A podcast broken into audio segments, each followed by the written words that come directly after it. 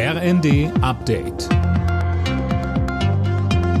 Stündlich neu. Auf den Punkt informiert. Ich bin Dirk Jostes. Beim EU-Außenministertreffen haben Deutschland und Frankreich an die anderen Länder appelliert, der Ukraine und Moldau den Status als Beitrittskandidaten zu geben. Das dürfe nicht aufgeschoben werden, sagt Bundesaußenministerin Baerbock. Die Entscheidung soll Ende der Woche beim EU-Gipfel fallen. Wie kann man bei der Stromerzeugung schnell auf Gas verzichten? Darüber wird in der Politik gerade heftig diskutiert.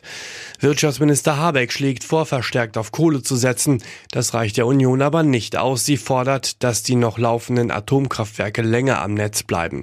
Das schließt Grünen-Chef Nuripur aus. Fehlen die Brennelemente dazu. Die gibt es nicht. Die kriegt man auch auf die Geschwindigkeit überhaupt gar nicht hin. Äh, und äh, wenn das nicht geht, sollte man nicht irgendwie jetzt äh, künstliche Debatten drum führen. Wir wollten sicher nicht Kohlekraftwerke weiterlaufen lassen, aber es machbar. Und die Weiterbetriebe der drei AKWs ist schlicht nicht machbar. Die Staatsanwaltschaft München hat drei Wohnungen beschlagnahmt, die einem russischen Ehepaar gehören. Der Duma-Abgeordnete und dessen Frau stehen auf der EU-Sanktionsliste. Ihnen wird vorgeworfen, Russlands Krieg gegen die Ukraine zu unterstützen.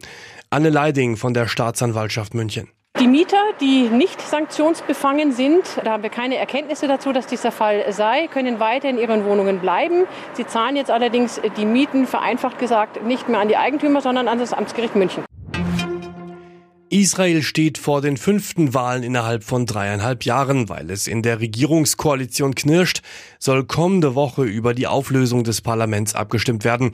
Neuwahlen würden dann wohl im Oktober stattfinden. Ex-Fußballnationalspieler Mario Götze steht offenbar vor der Rückkehr in die Bundesliga. Wie der Kicker berichtet, wechselt der 30-Jährige zu Eintracht Frankfurt. Momentan steht Götze noch beim niederländischen Verein PSW Eindhoven unter Vertrag. Alle Nachrichten auf rnd.de